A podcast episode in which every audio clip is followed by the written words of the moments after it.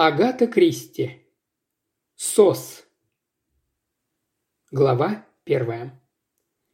«Уф!» – удовлетворенно выдохнул мистер Дин Смит и, отступив на шаг, с законной гордостью осмотрел круглый стол. Отблески пылавшего в камине огня лениво ползали по белоснежной скатерти и, натыкаясь на столовое серебро, превращались в ослепительные вспышки. «Может, еще что-нибудь?» Неуверенно спросила его жена, маленькая увядшая женщина с бесцветным лицом и гладко зачесанными жидкими волосами. Она всегда нервничала. «Ни в коем случае!» – добродушно рявкнул ее муж. «Все уже есть». Это был крупный мужчина с сутулыми плечами и широким красным лицом, на котором весело поблескивали крохотные поросячьи глазки, почти скрытые буйно разросшимися бровями. На внушительном подбородке мистера Динсмида волосы почему-то расти не желали. «Может, лимонаду?» – чуть слышно пискнула миссис Динсмит. Ее муж энергично помотал головой. «Дался тебе этот лимонад. Ты взгляни в окно, дождь и слякоть. В такую погоду нет ничего лучше, чем чашка горячего чая». Он игриво подмигнул ей и снова принялся обозревать стол. Думаю, добрая яичница, холодная солонина и хлеб с сыром будут в самый раз. Да, именно так я и думаю. Так что ступай, мать, и быстренько приготовь нам ужин. Шарлотта на кухне, она поможет». Миссис Дин Смит тщательно сложила свое вязание и поднялась. «А ты заметил, как она повзрослела?» – робко поинтересовалась она. «Настоящая красавица!» «Ага», – хмыкнул мистер Динсмит, – «прям-таки вылитая мамочка. Ладно, ступай, ступай, нечего резину тянуть». Оставшись один, он принялся прохаживаться по комнате, напивая что-то себе под нос. Выглянув в окно, он пробормотал. «Ну и погодка. Не похоже, чтобы у нас сегодня были гости». И тоже вышел из комнаты. Минут через десять вошла миссис Динсмит, неся блюдо с яичницей. Следом за ней появились обе ее дочери с остальной провизией. Шествие замыкали мистер Динсмит и его сын Джонни. Усевшись на свое место глава семейства, привычно забормотал «Благодарим тебя за...»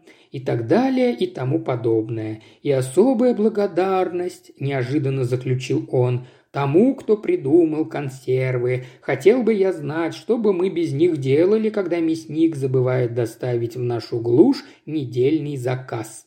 Он принялся привычно разделывать солонину. Не понимаю, почему вообще пришло в голову строить дом у черта на куличках, раздраженно заметила одна из дочерей, Магдален. Не мудрено, что мы никого не видим. Ага, жизнерадостно промычал ее отец. Никогошеньки. До сих пор не пойму, зачем ты его купил, па», – заметила вторая дочь, Шарлотта. «Не поймешь, дитя мое? Ну, у меня были на то причины, еще какие причины». Он попытался поймать взгляд жены, но та нахмурилась и отвела глаза. «Да еще с привидениями», – продолжала Шарлотта. «Ни за что на свете не согласилась бы ночевать тут одна». «Какая чушь!» – фыркнул ее отец. Можно подумать, ты хоть раз что-то такое видела. Ну что скажешь? Видела?» «Видеть не видела, но вот...» «Ну что такое?» Шарлотта поежилась и промолчала. Порыв ветра хлестнул струей дождя по оконному стеклу, и миссис Дин Смит выронила ложку. А в наступившей тишине звон показался оглушительным. «Что-то ты, мать, сегодня разонервничалась», – невозмутимо проговорил мистер Динсмит.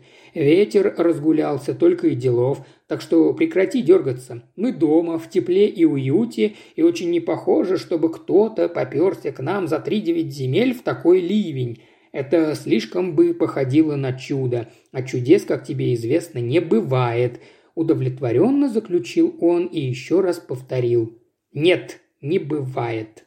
Не успели эти слова слететь с его губ, как в дверь постучали. Миссис Динсмит тоненько охнула и вцепилась в свою шаль. Ее муж на секунду точно окаменел. «Что за черт?» – выдавил наконец он. «Чудо, па!» – сказала Магдален, наклоняясь к нему. «Так что лучше тебе встать и впустить, кто бы там ни был». Глава вторая. Двадцатью минутами раньше затерянный в дожде и тумане Мортимер Кливленд проклял свое невезение и свою машину в придачу. Два прокола в течение десяти минут – это уже слишком. И, разумеется, это должно было случиться именно здесь, в этой глуши, среди голых и безжизненных уилширских холмов и непременно на ночь глядя. Он покрутил головой, без особой надежды всматриваясь в плотную пелену тумана, и неожиданно уловил слабый проблеск света на вершине холма. Секунды позже свет исчез, но терпеливо подождав несколько минут, Мортимер был вознагражден повторной вспышкой. Поразмыслив с минуту, он бросил машину на дороге и решительно зашагал вверх по склону. Вскоре пелена тумана осталась внизу, и Мортимер увидел, что свет шел из окна маленького домика. По крайней мере, не придется ночевать в машине – Мортимер ускорил шаги, согнувшись в три погибели, чтобы противостоять натиску дождя и ветра. Казалось, задавшихся целью во что бы то ни стало сбросить его с холма. Хотя подавляющему большинству простых смертных имя Мортимера Кливленда не сказала бы ровным счетом ничего – в определенных кругах он был своего рода знаменитостью, известнейший психиатр, автор двух превосходных монографий о подсознании, он к тому же был членом общества по изучению психических явлений и изучал оккультизм в той мере, в какой тот касался его основной профессии. Природа наградила его крайней восприимчивостью, способностью, которую он еще более развил специальными упражнениями и длительной тренировкой. Добравшись, наконец, до двери и постучавшись, он тут же ощутил легкое возбуждение и прилив любопытства. Все его ощущения внезапно обострились до предела. Изнутри явственно доносился гул голосов, тотчас же стихших, едва он постучал. Потом он услышал, как кто-то отодвигает стул и вскоре ему открыли. На пороге стоял мальчик лет пятнадцати. Заглянув через его плечо внутрь, Кливленд увидел картину, живо напомнившую ему картины голландских мастеров. Семья при свечах, ужинающая за круглым столом. Красные отблески камина на скатерти и на лицах – Крупный, плотный мужчина по одну сторону стола, маленькая седая женщина с испуганным лицом напротив, Девушка, сидящая лицом к двери, ее широко раскрытые глаза смотрели прямо на Кливленда, рука с чашкой замерла на полпути к губам. Она была на редкость красива, и красота ее была очень необычной. Золотисто-рыжие волосы, словно мерцающее облако, оттеняли нежное лицо, широко расставленные прозрачно-серые глаза чуть испуганно смотрели на незнакомца – Линии ее губ и подбородка были такими же, как у итальянских Мадонн эпохи раннего Возрождения. Какое-то мгновение в комнате царила абсолютная тишина, потом Кливлин шагнул внутрь и объяснил, что заставило его нарушить их уединение. Когда он закончил свой незамысловатый рассказ, почему-то снова возникла тягостная пауза. Наконец, глава семьи медленно, словно через силу, поднялся. «Что ж, «Добро пожаловать, мистер Кливленд, вы сказали?» «Да, совершенно верно», – улыбнулся тот. «Ну, располагайтесь, мистер Кливленд. Как говорится, в такую погоду никто даже собаку... Хм... Э, проходите к камину. Эй, Джонни, может, все-таки закроешь дверь? Или ты намерен всю ночь торчать на пороге?» Кливленд сел на деревянный табурет у самого огня. Джонни закрыл, наконец, дверь. «Меня зовут Дин Смит», – заявил глава семьи, внезапно превращаясь в дурашного хозяина. «Это вот моя хозяйка, а это дочки Шарлотта и Магдален». Кливленд увидел лицо девушки, сидевшей спиной к двери. Оно было не менее прекрасным, чем у ее сестры, но сходства ни малейшего. Истинно черные волосы, мраморно-белое лицо, тонкий орлиный нос и строгий рот. Эта красота и манила, и почти пугала, холодная и надменная. Девушка медленно кивнула, не отрывая от Кливленда глаз. Это был откровенно изучающий взгляд. «Глоточек чего-нибудь горяченького, мистер Кливленд?» – подмигнул ему хозяин. «Огромное спасибо, с удовольствием бы выпил чаю». Мистер Динсмит удивленно на него возрился и с минуту, потоптавшись на месте, одну за другой взял со стола все пять чашек и выплеснул их в помойное ведро. «Этот уже остыл», – бросил он. «Завари новый, мать». Миссис Динсмит поднялась и, схватив чайник, поспешила на кухню. Мортимеру показалось даже, что она рада уйти из комнаты.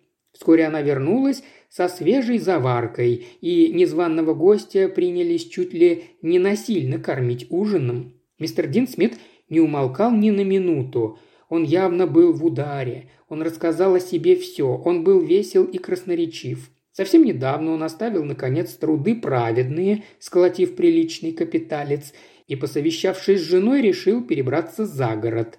Истосковались они по свежему воздуху, в этом-то все и дело. Октябрь до ноябрь, понятно, время не совсем удачное, но они уже просто не могли ждать. Жизнь такая штука. Никогда не знаешь, что будет завтра. Ну, вот они и купили этот дом. Восемь миль от ближайшего населенного пункта и девятнадцать от того, какого-никакого города. Нет, они не жалуются. Девочкам тут, конечно, скучновато, но они с женой просто не нарадуются.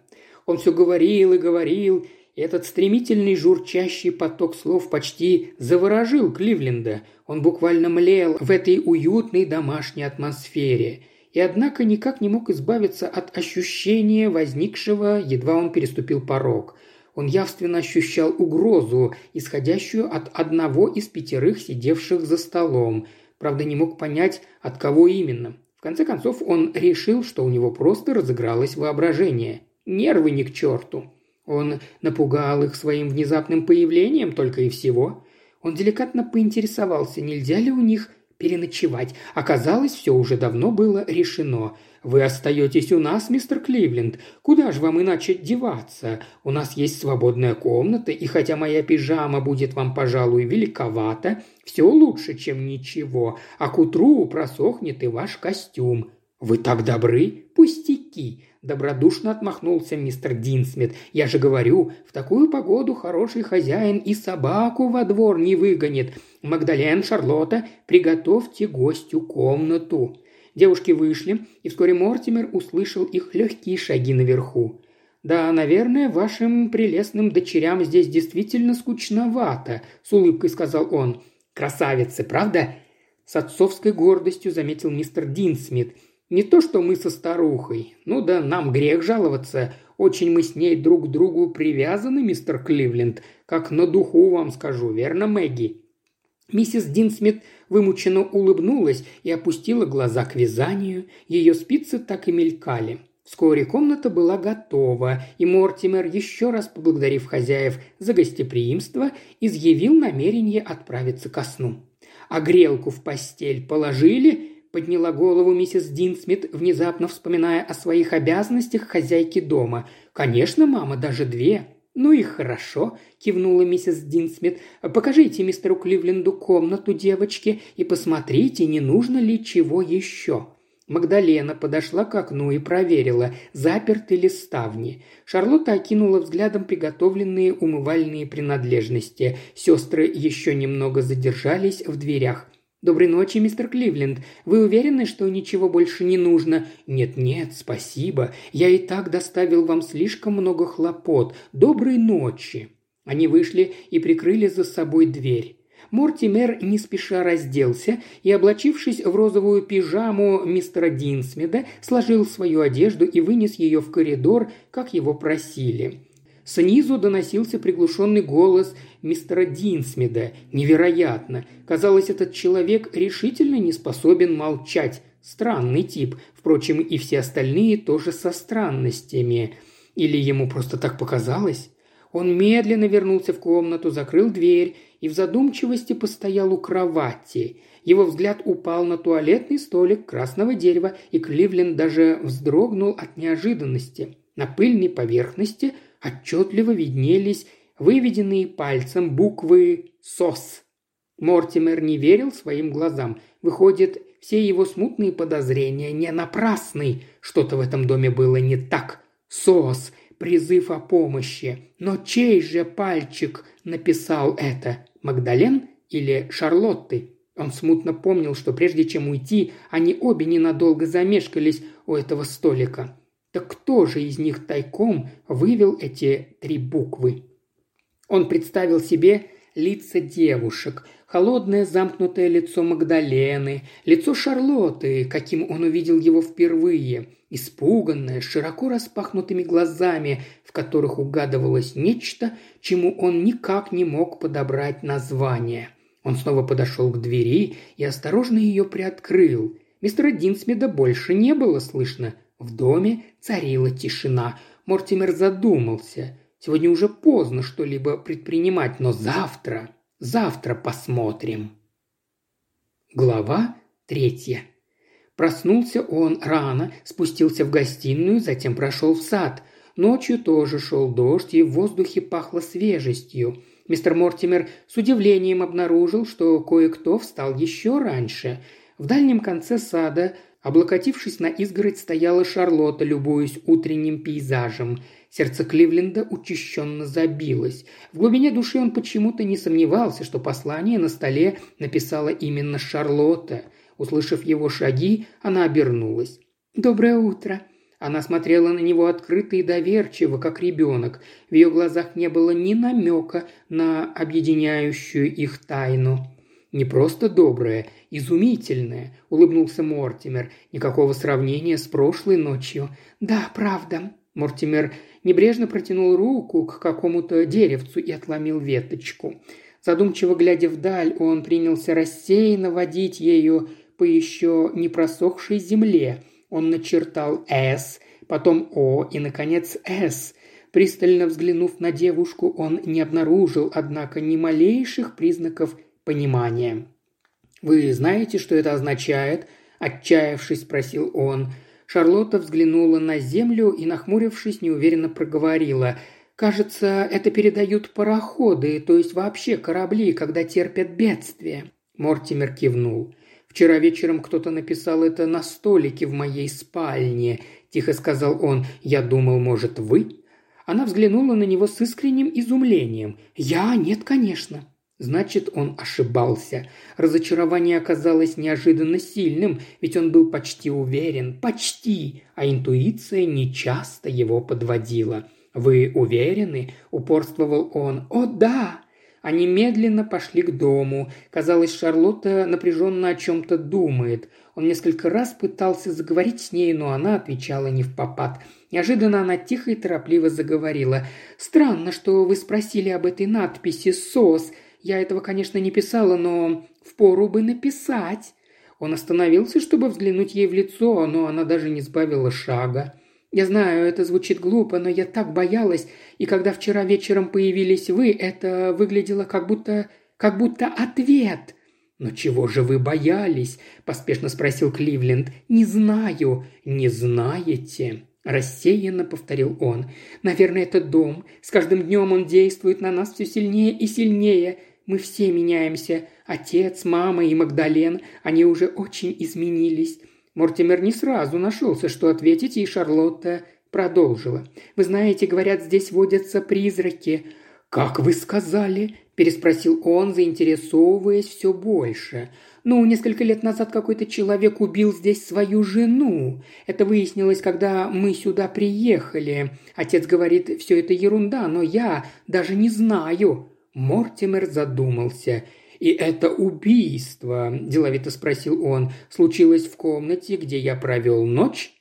«Вот этого я не знаю», «Занятно», – проговорил Мортимер больше для себя. «Что ж, очень даже возможно». Шарлотта вопросительно на него взглянула.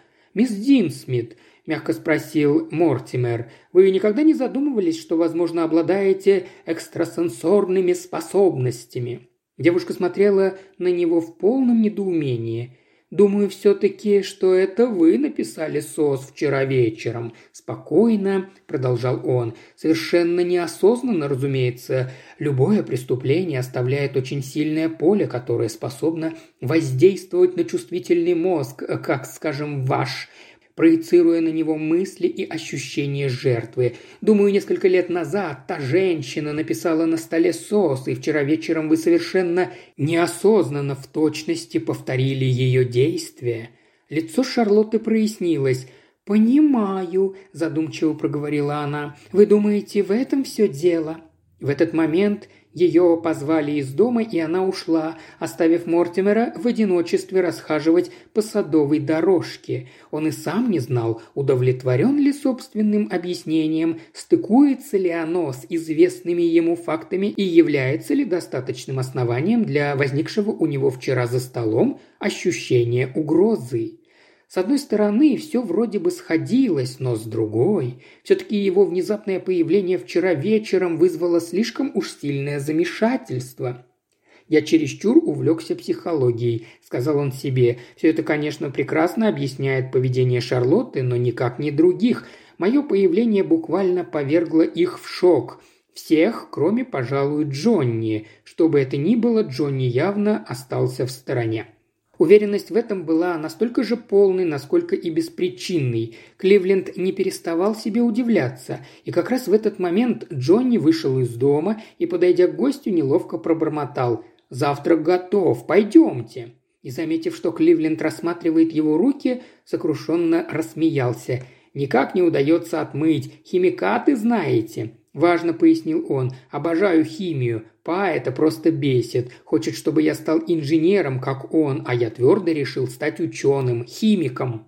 В окне появился мистер Динсмит, и при одном только виде его широкого и благодушного улыбающегося лица Кливленда тут же охватила совершенно непонятная неприязнь. Миссис Динсмит была уже за столом. Когда она пожелала ему доброго утра своим невыразительным голосом, он еще больше уверился, что по какой-то причине она его боится. Последней явилась Магдален и, коротко кивнув гостю, села напротив. «Надеюсь, вы хорошо спали», – осведомилась она. «Постель была удобной». Она очень серьезно смотрела на Кливленда, и тот готов был поклясться, что когда он учтиво поблагодарил ее и заверил, что все было прекрасно, на ее холодном лице промелькнуло что-то очень похожее на разочарование. «Интересно», – подумал он, – «а чего же она ожидала еще услышать?» Он повернулся к мистеру Динсмиду. «Я смотрю, ваш парнишка увлекается химией», – одобрительно заметил он. Послышался звон разбитой посуды, и миссис Динсмит принялась суетливо собирать осколки своей чашки. «Ну-ну, Мэгги», – проговорил ее муж, причем Мортимеру показалось, что он не столько успокаивает, сколько пытается ее предостеречь. Затем мистер Динсмит повернулся к гостю и угостил его очередной порцией своего красноречия. В течение последующих пяти минут Кливленд узнал все о преимуществах профессии инженера и несбыточных иллюзиях, которыми любит тешить себя современная молодежь. После завтрака он вышел в сад и закурил. Очевидно, пора было прощаться. Затягивать свое пребывание без убедительного предлога было решительно невозможно. Ему безумно не хотелось уезжать, но какой к черту тут можно было найти предлог? Обдумывая это, он не спеша прогуливался по дорожке, огибавшей дом. Проходя мимо кухонного окна, он отчетливо расслышал, как мистер Динсмит произнес «Это же целая куча денег!» Кливлин тут же застыл на месте. К счастью, у его ботинок каучуковые подошвы, позволяющие передвигаться практически бесшумно. Ответа миссис Динсмит он не расслышал, но не услышать голос ее мужа было просто невозможно. Адвокат сказал почти 60 тысяч фунтов. Кливленд вовсе не собирался подслушивать, но отошел от окна не сразу. Упоминание о деньгах объясняло многое. Там, где решается судьба 60 тысяч фунтов стерлингов, люди всегда ведут себя странно и очень редко достойно. Из дома вышла Магдален, однако ее тут же окликнул голос мистера Динсмида, и она снова исчезла внутри. Вскоре показался и сам мистер Динсмид – «Отличная выдалась утречка», – благодушно заметил он. «Надеюсь, с вашей машиной ничего не случилось?» Ему явно не терпелось отделаться от незваного гостя. Кливленд еще раз поблагодарил его за столь своевременный приют. «Пустяки, не о чем и говорить», – отмахнулся тот. Из дома снова вышла Магдален – но теперь уже вместе с Шарлоттой. Девушки под руку направились к грубой деревянной скамейке, стоявшей поодаль, и Кливленд откровенно залюбовался ими. Золотистые волосы и волосы черные, как смоль. Удивительный контраст. Какие они все же разные, вырвалось у него. Мистер Динсмит, раскуривавший свою трубку, вздрогнул и уронил спичку. «А, да-да, есть такое дело». Интуиция редко подводила Кливленда. «На самом деле они не сестры, да?» – как можно небрежнее обронил он. Мистер Дин Смит искоса взглянул на него и, немного поколебавшись, произнес «Верно, сэр. Одна найденыш. Мы взяли ее совсем крошкой и воспитали как родную дочь. Она-то сама об этом не знает. Пока не знает», – добавил он со вздохом. «Пора получать наследство?» – безмятежно предположил Кливленд. Мистер Дин Смит смерил его внимательным взглядом и, похоже, решил, что уже достаточно долго был вежливым. «И как это вы догадались, сэр?» – процедил он почти уже, не скрывая враждебности. «Телепатия», – подмигнул ему Кливленд. «Ну-ну. Собственно говоря, мы удочерили девочку по просьбе ее матери. За вознаграждение, ясное дело.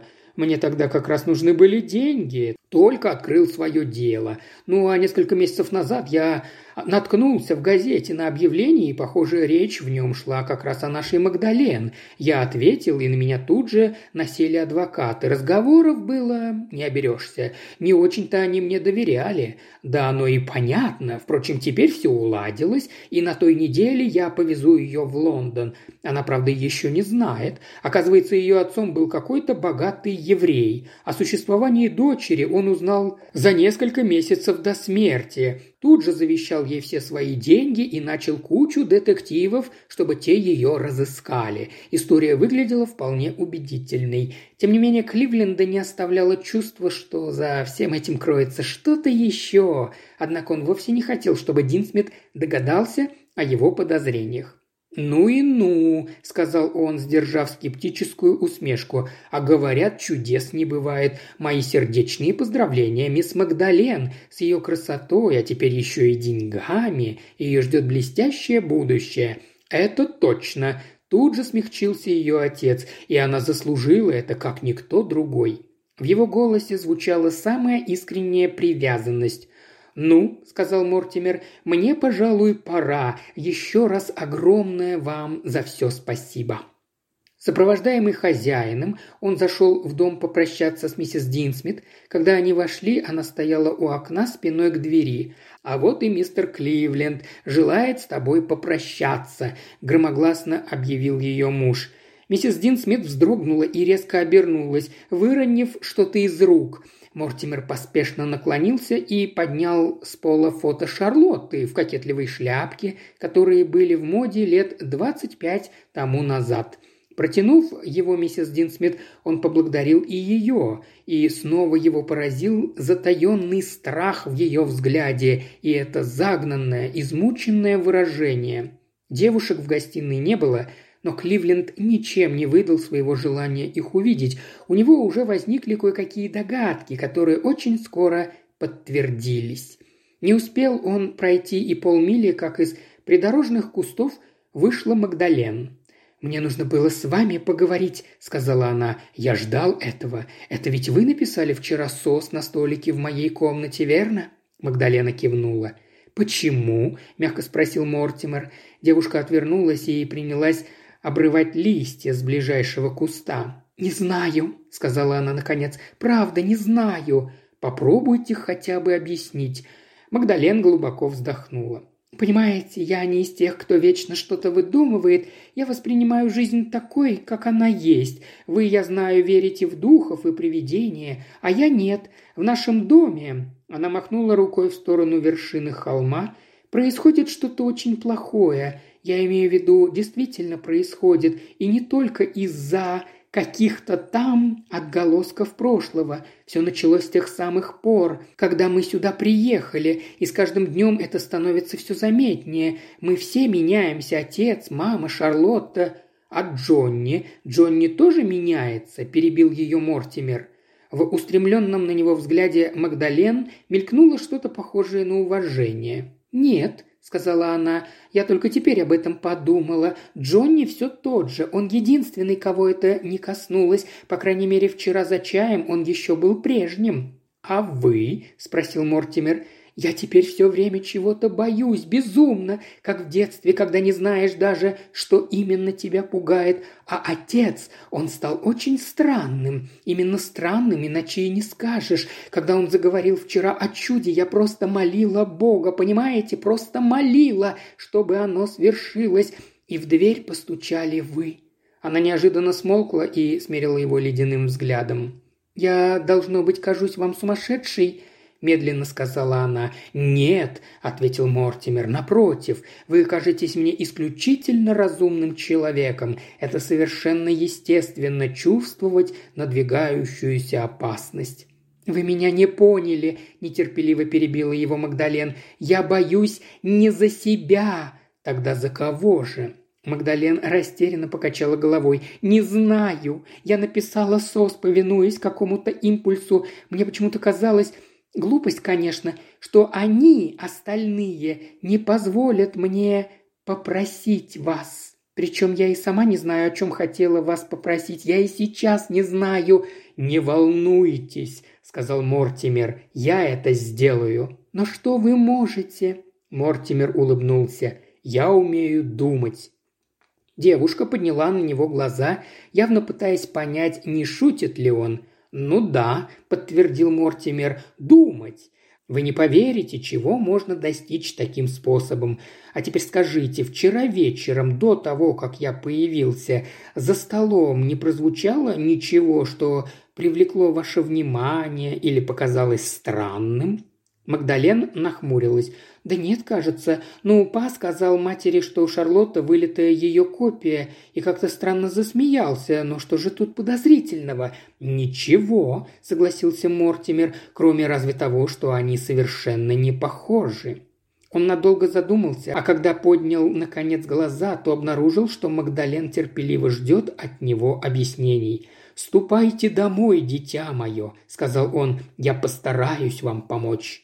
Магдален послушно двинулась по направлению к дому. Мортимер еще немного прошелся, потом сошел с дороги и улегся на траву. Закрыв глаза, он усилием воли сосредоточился на событиях последних двух дней. Вскоре перед его глазами потянулись обрывки воспоминаний. То одни, то другие образы появлялись и исчезали без всякой видимой связи. И тем не менее связь была – Джонни. Все замыкалось на Джонни, на абсолютно невинном, никогда не меняющемся Джонни, стоящем выше всяких подозрений, и которым, тем не менее, замыкался этот странный зловещий круг. В его ушах снова раздался звон разбившейся чашки. Что же тогда так напугало миссис Динсмит?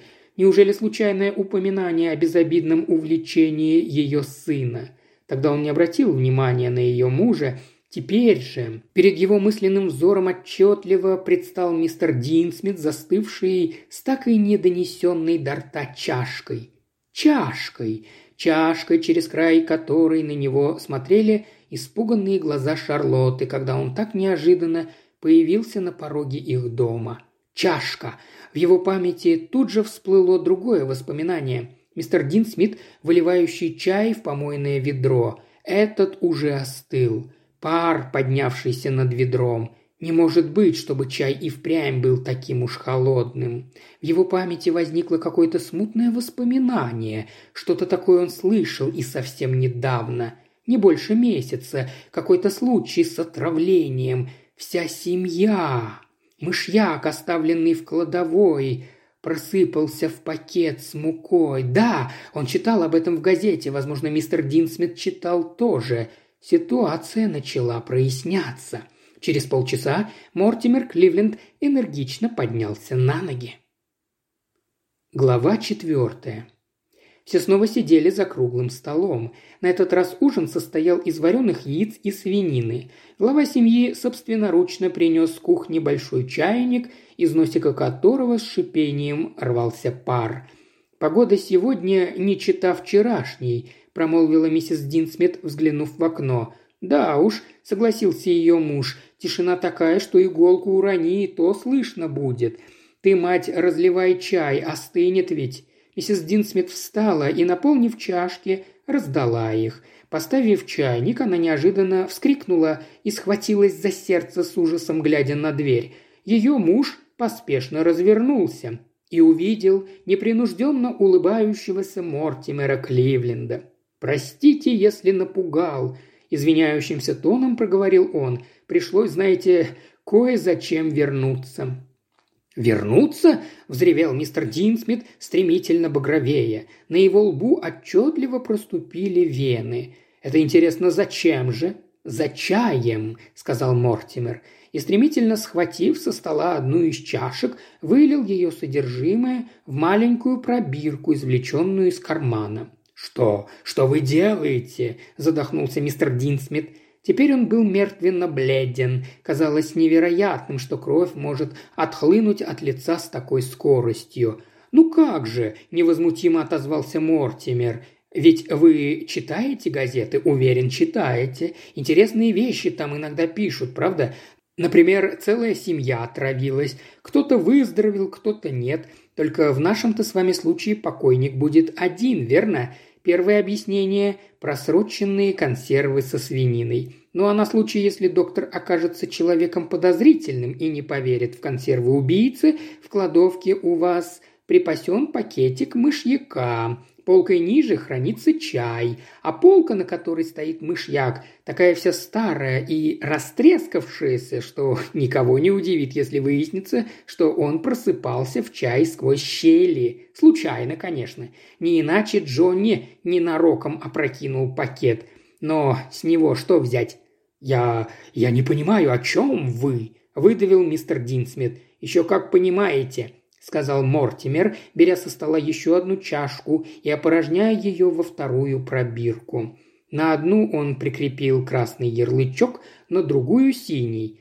«Там, где красный», – дружелюбно пояснил он, – «чай, который предназначался Шарлотте. В другую я налил из чашки Магдален». Готов поклясться, что в первой мышьяка окажется в четыре, а то и в пять раз больше, чем во второй. «Вы с ума сошли!» «Уверяю вас, ничего подобного. Сегодня вы говорили, мистер Динсмит, что Магдален вам как дочь. Это не совсем так. Она и есть ваша настоящая дочь. Приемная Шарлотта, и она так похожа на свою мать, фотографию которой разглядывала сегодня ваша жена, что я даже принял ее за фотографию Шарлотты. Такого сходства не скроешь. Любой, кто знал ее мать, тут же понял бы, кто есть кто, и поскольку вы хотели, чтобы наследство досталось вашей родной дочери, Магдален, вы решили, ну, вы знаете это лучше меня, немного мышьяку в чай. Миссис Дин Смит, раскачиваясь на стуле, зашлась в истерическом хохоте. «Чай!» – взвизгнула она. «Какой еще лимонад?» – сказал он. «Принеси-ка ты нам чайку!» «А ну, заткнись!» – взревел ее муж.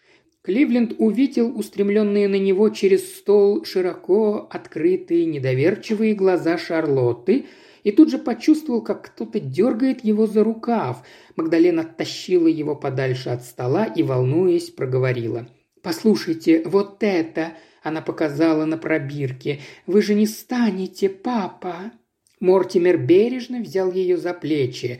«Дитя мое!» – мягко сказал он. «Вы не верите в прошлое. Я верю. Я сам чувствовал, как давит атмосфера этого дома. Если бы ваш отец не приехал сюда, возможно, я говорю возможно, все это никогда бы и не пришло ему в голову. Я сохраню эти пробирки для гарантии безопасности Шарлотты. Кроме этого, я не предприму ничего, хотя бы ради той, кто написал тогда три буквы «СОС».